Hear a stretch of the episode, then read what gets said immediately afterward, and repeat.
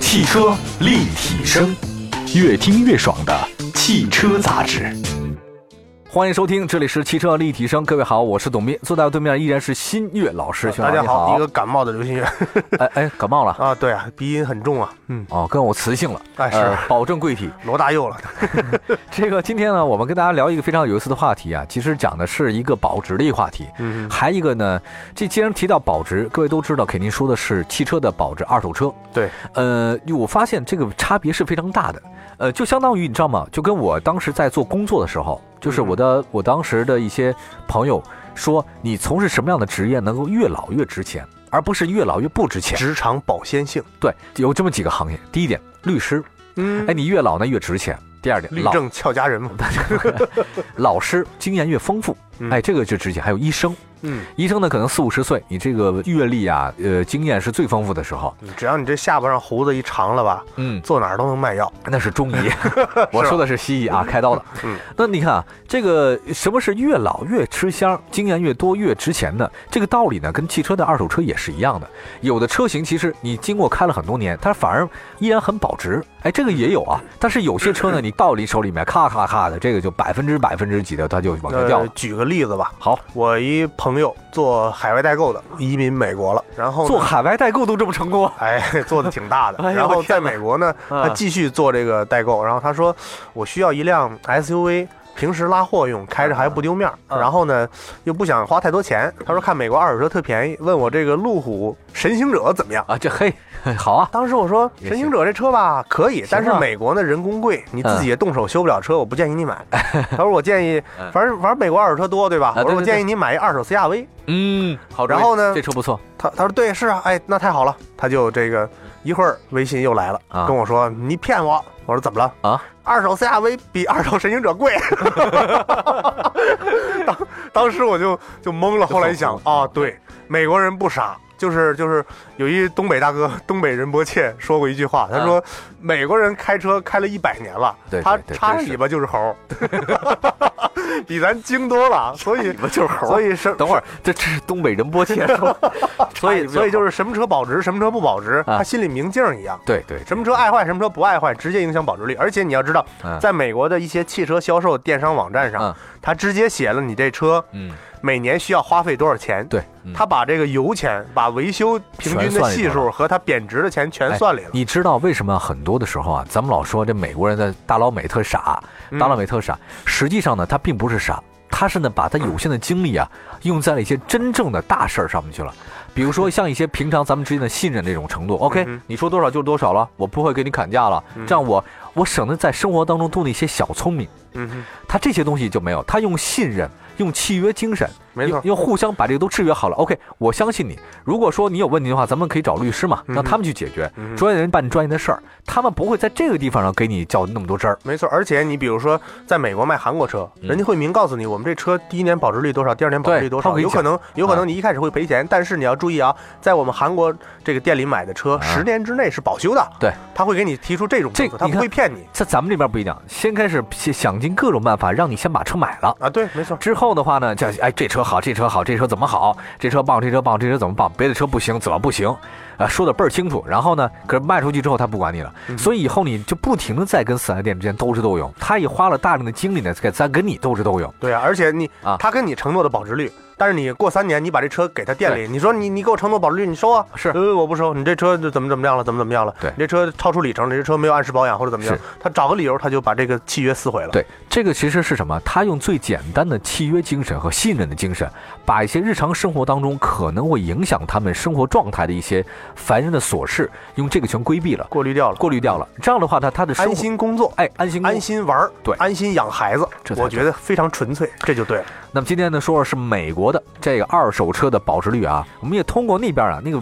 呃插着尾巴比猴还精的那个 美国人的那个汽车市场的二手车保值率，二零一五年美国最保值二手车，我们先从低往高说好了，嗯好不好？先说一万美元的吧，就是就是一万美元，其实10是万美国一个二手车的一个下限，哦就是你你折合下来应该是人民币六千多嘛，对吧？一不哪是一那万个六万多六万多六六万多嘛，啊六万六万多往下的其实嗯是其实是一种一种车型，哎就是六万多往下是很多的去美国的留学生哦，或者者是美国的一些学生他们会去考虑的车型。哦，那他们的考虑的这个出发点是什么呢？首先嗯，他们注重的是转手的贬值率，就是我这车我工作了，或者我换了一个正式工作之后嗯，我再卖的话，我会赔多少钱？哦还有就是车身的尺寸，嗯这个他们有要求。比如说，呃，我一个学生，我平时要打工，打我工平时要餐馆刷盘子去，对有有有可能会拉一些打工的一些工具。那这时候我的车首先要大，嗯其次呢就是维修的价格，嗯，因为一万美元以下的车，你指望它不坏是不大可 能的。那怎么修啊，嗯花多少钱修是个问题。嗯所以你会发现，一万块钱以下最保值的车型，所有的车型都是维修特别便宜的。比如说比如说零九到一零年的福克斯，嗯它的新车价格是一点六二万美元，嗯。在二手车一万一万美元以下二手车里，它是保值之首。嗯，还有一个我看的零六年的讴歌 TL，对，零六年的这讴也歌算是 TL，吧？你看零六年的车，现在是一六年，零六年10的年时候，对，十年的车，它啊为什么保值呢？还是因为它的故障率相对低一点，嗯，而且呢，它其实是一个这个披着羊皮的雅阁嘛，不对对是披着狼狼皮的皮雅阁。阁，对啊，它其实这还有车不一定错嗯的品牌效应在里边。还有就是，你看啊，这里边日本车有什么车？丰田塞纳零六款，嗯，零六款的本田 CRV，这个车零六款的本田 CRV 十年的车居然一万美元以下是最保值的。零九年的马自达六，哈哈还有零八到零九年的思昂 XB，也就是咱们长城酷熊山寨的那个车，嗯就是那个车它的空间巨大，而且很多的学生优先选那个车，那车音响特棒。哦，大家在街头开 party 玩滑板的时候，把那车后备箱一掀，里边都是音响，梆梆梆就开始玩起来了。嗯，所以那车非常好转手。就是还有我看到有一个韩国车居然，对，就是这个是我要专门拿出来零说七的，到零九那索纳塔玉祥，就是他们这儿叫索纳哦塔，在咱们国内其实就是 NF 玉祥。玉祥嘛，啊这车呢，在国内其实不保值，哦卖得好就是说零七年到零九年，它在美国它能卖到一万美元，但是在中国，我觉得它一万美元卖不了，嗯，也就是四五万块钱的事儿。哎，为什么呀？呃，首先说这车吧，在中国人看特别的普通，嗯同样的年代的这个价钱的雅阁，这个价钱的凯美瑞肯定比它好卖。嗯它看起来特别普通，而且它在中国的这个2.4的发动机和2.0发动机配自动挡不是特别省油，嗯，但是在美国就不一样了。这车在美国是十年超长质保，哦，超长质保十年，而且是免费保养。啊，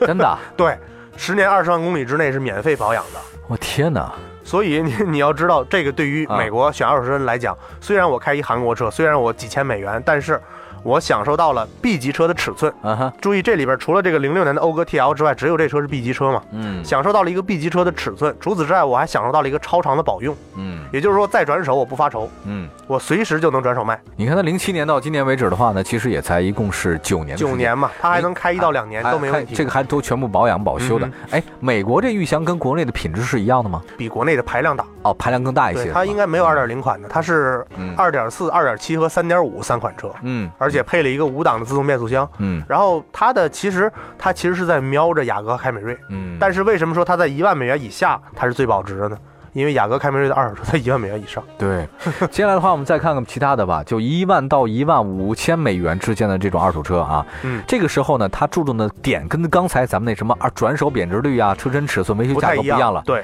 你看，一万美元相当于人民币六万多，六万多，一万五的话相当于十万，小十万块钱， 10万人民币对啊哎小十万块钱的话，搁美国人这儿买车就要掂量掂量了。居然能买到一零年的林肯 MKZ，对，还能买到零六年的讴歌 MDX，就三点七升的那个嚯 MDX，零七年汉兰达二，对，还有三年前的飞度，嗯哼，零八年的英菲尼迪 G，还有一二年的马自达三，一三年的起亚秀尔，啊这些都是最保值的。这 MKZ 和讴歌怎么还这么便宜啊？呃，首先是这样啊，这个啊零九年到一零年的 MKZ 啊，其实它相当于是一个蒙迪欧金牛座嗯中间的那么一个车型那个尺寸的。然后呢，林肯这个车呢，在美国，呃，美国人也不老喜欢它的，觉得它挺丑的，但是还行吧，我但是觉它得的配置是真高。 MKZ 还可以，呃，就是它它的配置是真高啊，它跟美国人想象中那种老爷子开的林肯不太一样那。不一样了。然后呢，这一部分呢，其实也就是说，在这个豪华品牌里边儿，你看它的年份是最近的，它和零六年的讴歌 MDX，他们俩新车差了五千块钱，嗯，对吧？它一零年的 MKZ 三万二，然后这零六年的讴歌当年卖三万七千美元，他们俩并列进入这个一万五千美元的空间里边了。它只是矬子里边拔将军而已，在这级别里边它是相对保值的。哎，讴歌 MDX 才卖一万美元，在美国啊，这忒便宜了呃，啊。零六年的车，十年的车，在美国十年的车其实不太值钱了。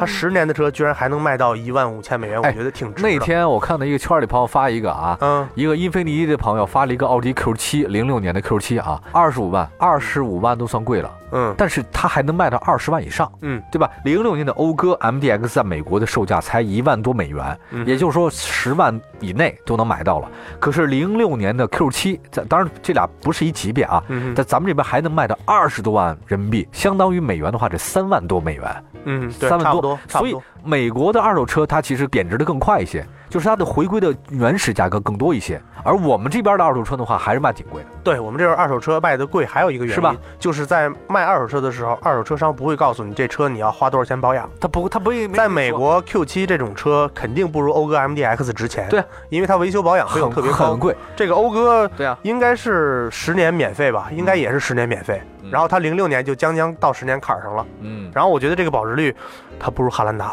看在那儿，你看我我我我列的这个零六年到零七年的汉兰达新车价格是两万四千五美元，它比讴歌便宜了一万，就是新车价格比讴歌便宜了一万，但是二手车它俩同样年份的情况下，它俩价格居然一样，嗯那你说汉兰达是不是神车呢？嗯，咱们国内汉兰达十年的汉兰达还能卖到十十几万以十几上。万十几万出头，所以嗯，咱们这边的国内二手车价格还是贵了，还是贵，没错，还是贵。我们买新车贵，我们买二手车也贵，然后我也们贵维修保养比美国还贵，还贵但是工时费美国高 一点儿，啊人工费用美国高一点儿，啊！嗯，但是美国采购备件儿更便宜。但美国人自己修，对啊，美国都是自己推到自己的那个那个呃车车库里，里面然后自己有对直升机，对对然后墙上挂着一溜扳子，对然后自己修嘛。自所己以不能修的话，隔壁老王也可以修。对 对，我绝望主妇。对修修的时候把背心脱下来，露出肌肉来修是吧？ yes，哎嘿 man，哎好，我们休息一下，待会儿呢讲讲这个更贵一点的二手车两万到两万五的，对还有两万美元的，这基本上就是咱们国内主流的这个大家关注的新车的这个车型就出来了。汽车立体声，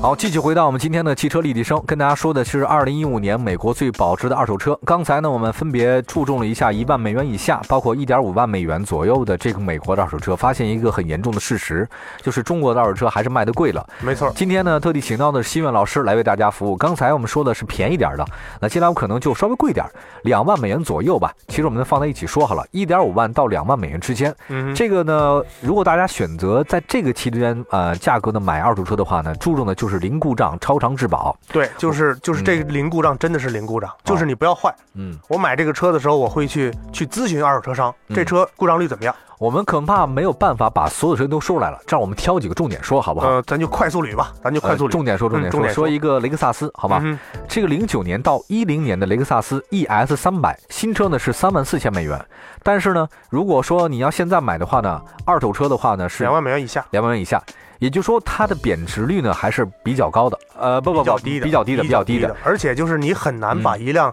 ES 开坏，在中国也是这样，在中国你很难把它开坏。 就就它和我们日常认为的烧机油的 A 六，嗯日常认为的趴肩膀的宝马五系，它是不一样的，就是你很难把它开坏，嗯，它的故障率真的已经低到令人发指的地步了。同样还有这个丰田的这个普锐斯，嗯就是唯一上榜的混合动力车就是它。一二年到一三年的普锐斯新车两万三千美元，二手车居然两万美元之内，就是它它也是几千美元计的， 就是就是它它贬值率非常低。哎它贬值也就贬值了三四千美元。没错，没错，这个挺挺恐怖的，而且它是一混合动力车。对呀、 我看到还有一款啊，比较年份近点儿的，就是一五年的现代伊兰特，嗯哼，这个你看啊，一五年就是说这两一四年到一五年之间的伊兰特，它新车卖的是一万七千两百美元，可是现在如果要买到这两年前的这个伊兰特的话，也就贬值两千美元而已。对，，几千美元。要这么说的话，其实伊兰特真的很很保值啊，它坏，但是它修不用花钱。哎啊，免费，对，这个韩国人在美国很诚恳，就是我用我的服务来迷住你，我的贵式服务。我也许可能知质道。量没那么好，对对对，也许我的车可能不是那么让人满意，但是如果你想买一个日常代步的，我肯定不如这个思域，不如凯美瑞质量好，但是我修啊，我很真诚的给你修。嗯，你得图一样是 吧？对啊，你得图一样。所以你你由由由此你可想而知，我们中国的奇瑞、吉利如果去到美国，我们将面临一个多么大的一个障碍，跨越不去。嗯，就是你一定要有几十亿美元扔到那儿，一定要给人免费去做这些项目，你才能够夺得他们的欢心，因为它是全球最成熟的市场。可是你想想看，这个奇瑞、吉利，还有包括江淮，如果它质东量南上不去的话，是修死它。可是因为必须是免费的，要不然不可能在买你车。在咱们这边的话，别说你修，就是你卖车它是一回事儿，修的时候吧，态度又是另外一回事儿了。，对，而且你卖二手车的时候，你会发现打击死你，就这些自主品牌的轿车，卖二手车市场真白菜价啊！啊，你买一东方之子十十四五万，嗯，然后同样的价钱你买一景城，然后这俩车现在都去二手车市场你去卖，这俩车差了不是一倍两倍的价钱。哎，东方之子多少钱？东方之子现在也就给你个一两万块钱撑死了，哦，还能卖这么贵呢？ 还得是有情怀的人敢收，别别人都不收了，就就应该是。报废了吧？基本对啊，就就这种车，就让你觉得你真的是跟跟韩国比，你都有这么大差距，更别说日本啊。就这些车里边，你看去吧，十辆有八辆是日本车。咱们啊对咱们对一个个念，一三年到一四年的新思域，它新车价格就比伊兰特贵了一千美元。嗯，那那你怎么选择，对吧？思域确实不坏啊，确实是保值率第一啊。包括了一一年到一二年的本田雅阁，包括一三年的马自达 C 叉五，这些车都是咱们国内能看得见的。一二到一三年的凯美瑞，这些车我觉得真的是日本车恐怖就恐怖在这儿了。嗯就是它能够超长的嗯，质保和保值。终于出现了一辆美国车，在两万美元以上，还有一个德国车了。嗯哼，这个不太容易啊，我们也说一下两万到两万五千美元之间，嗯这个车型就是现在的二手车啊。你要想买零九年的奔驰 E，其实现在可以买到两万美元。它当年卖的时候新车是五万美元，没错相当于人民币三四十万吧。对。但现在呢，这个车呢，零九年离到今年大概也得有七年时间，嗯哼，这个车呢在美国能卖到两万多美元，嗯哼，这个是差不多一半没了。呃，这个也是是吧咱们中国比它吃香的地儿，就是这个 E 在中国北京奔驰那款比它便宜，便宜啊？对，E 在美国是比中国贵的。 哦，为什么呀？中国之前两年奔驰经销商之间互相价格战，价格体系特别乱。乱。那会儿的奔驰 E 两百最低配的应该是二十九万多就能开走。哎，奔驰怎么在还卖挺贵的哈，五万多美元。对，在美国，奔驰 E 和奔驰 S 是一个级别的车，只不过是你需要雇司机和你自己开两个不同的需求。哦它 E 和 S 都是那个 luxury sedan 那个级别的，就是哦豪豪华华轿级车别那个了级别的。哦，哎，你要这么说话，现在咱们中国人是有钱了哈。我对在啊大街上看满的，街都是 E，满街宝马三系，对，这在三美国是中三产五阶级亿以上。太多了已经。就是为什么呢？嗯是因为中国人现在还没有一个保值率的概念。就是在美国买车是要考虑保值率的。我的经济水平，我的工资没有达到那个份儿上的话，我是不会去看这些品牌的。所以你会看，在两万美元以下的二手车里，几乎没有德国的 BBA，嗯甚至说大众在哪里，这我都没看到有大众。没有大众，为什么呢？是因为在美国，人明告诉你不保值，你消费得起你就买，嗯，反正你二手车没人要，它是一个这种状态。啊哎，我咱们先把这放一边啊，嗯哼，咱别就车论车。你知道现在的小康标准是多少吗？嗯哼，二零一六年中国人的小康标准，估计一下，我估计年家庭年收入吗？嗯，家庭年收入哈，家庭年收入小康标准，三十万。嗯，三十六万到五十万之间才叫小康。哎呦，你知道，呃，中产的标准是什么？中国嗯哼二零一六年的，嗯，五十到一百，嗯， 五十到八十，五十到八十，八十以上，你知道是什么级别吗？就是年收入以家庭为标准的，八十以上土豪。不不不，富裕阶层。那么两百万年收入家庭叫什么吗？富人阶层啊，就是有钱人，这富人。就说我发现啊，我严重拖了中国小康的腿了。 我也严重拖了，不，你我拖的我我觉得那东风小康那车我都没资格不买。 不不，你拖的是前腿儿，我拖的是后腿儿。不你是往上拽的啊！家庭年收入一个月得你的夫妻两人的收入达到三万以上，嗯，才能叫做小康。哎呦，拖后腿了。但是为什么很多小康以下的家庭的人，他们会去选购嗯，奥迪 A 四、奔驰 C、奔我驰 E？这就是一个很奇怪的事儿。我周边的一些朋友啊，嗯呃，他们那个开公司的，他说现在特别不好招人。呃，公司里啊，大部分都是九零后了。嗯那就这样的话呢，招人也不太好招，反正原因挺挺多的。他们也其实没那么挑，只要你认真干活就行，依然很难找。好不容易招了一个人之后说，就问你们这个九零后啊，大学刚毕业一两年的，怎么都不出来工作呀？好不容易才找到你的。结果他说，我们的同学们毕业了以后啊，一半以上的人都没工作，嗯在哼，家咱待着干嘛呢？天天看电视连续剧，看各种综艺节目，待着，闲的。然后呢，那你们吃什么喝什么呀？哎，那家里有人做饭呢，也没关系啊，我们也不用特别特别多的吃的喝的就可以了，给点钱就行啊。出门打点短工也可以啊，或者说今天送点这个，明天送点这个，做点网购啊，或者做做什么熊猫 TV 的主播呀，嗯 哼或者直播一下我吃饭，什什么招儿都有，但是基本上不太爱工作。他们一半儿的人，一班里啊，一半儿人都不工作，嗯哼所以他们也不想承受说朝九晚五，在挤公交或者挤地铁上班，每天晚上五点多下班很辛苦，他不愿意这么干了。嗯哼，一大票人都这样，可是这些人开着豪车啊，我看到有开凯迪拉克哎对没的、错奥迪 A4 的，开什么奔驰的、宝马的，一大堆人，我的全是他很们。多朋友问我，哎，我要买一个三十来万的 SUV，你给我推荐一个。哎，我要买一个四十来万的七座车，什么好？哎，我就觉得，咦，我我真的被拉后腿了吗？ 怎么突然一下他们就消费能力就这么高？我觉得他们也特别高，我难嗯以理解。我这么勤勤恳恳在工作，那么热热情情在生活，可是我挣的是不是没他们多还是怎么地？可我并不觉得他们好像就是很很有收入来源的那种而感觉。且这部分人有一个共同特点，啊，不买二手车。对。买了丢人，隔壁老王买什么我就不买什么，一定比他排量大。哎呀，我就觉得这事儿就很哎很很有意思。心月你知道吗？就是可能他们有个好爹吧， 或者还有个好妈，我们无法拼爹，我们只好拼自己。这个 嗯只是我们只好靠自己的努力在做这个事儿。而且我觉得我即使小康了，啊嗯我也会在这个两万美元到两点五万美元这些车型里去选择。真的，我就不会再去考虑什么四十来万的七座车、不五十来万的不不不 SUV，不不，你还高端了，我只会选择一万美元以下 的就行了，就是那个索纳塔、玉翔是 吧？玉翔，还有哎丰田 CRV 什么的，也就这个了。谢谢谢谢谢谢轩轩老师，今天我们只是说美国最保值二手车，当然仅代表我们专家个人观点啊。嗯哼大家可以找到各种各样的资料。我们我们今天提倡的就是大家可以选择一辆保值的车型，在你选择爱车的新车的时候，别忘了它其实还有个保值率，这个其实也是决定你买不买这个车重要的因素。没错。而且呢，现在这个什么这个二手车、那个二手车网站那么多哎啊，对咱们买这个车之前，不妨看一下他们的价多格、看他们的多看保值率怎么样。好，感谢大家收听本期的节目，关注汽车立体声官方的微信和微博平台，在任何的视听平台当中搜“汽车立体声”。下次节目再见，拜拜。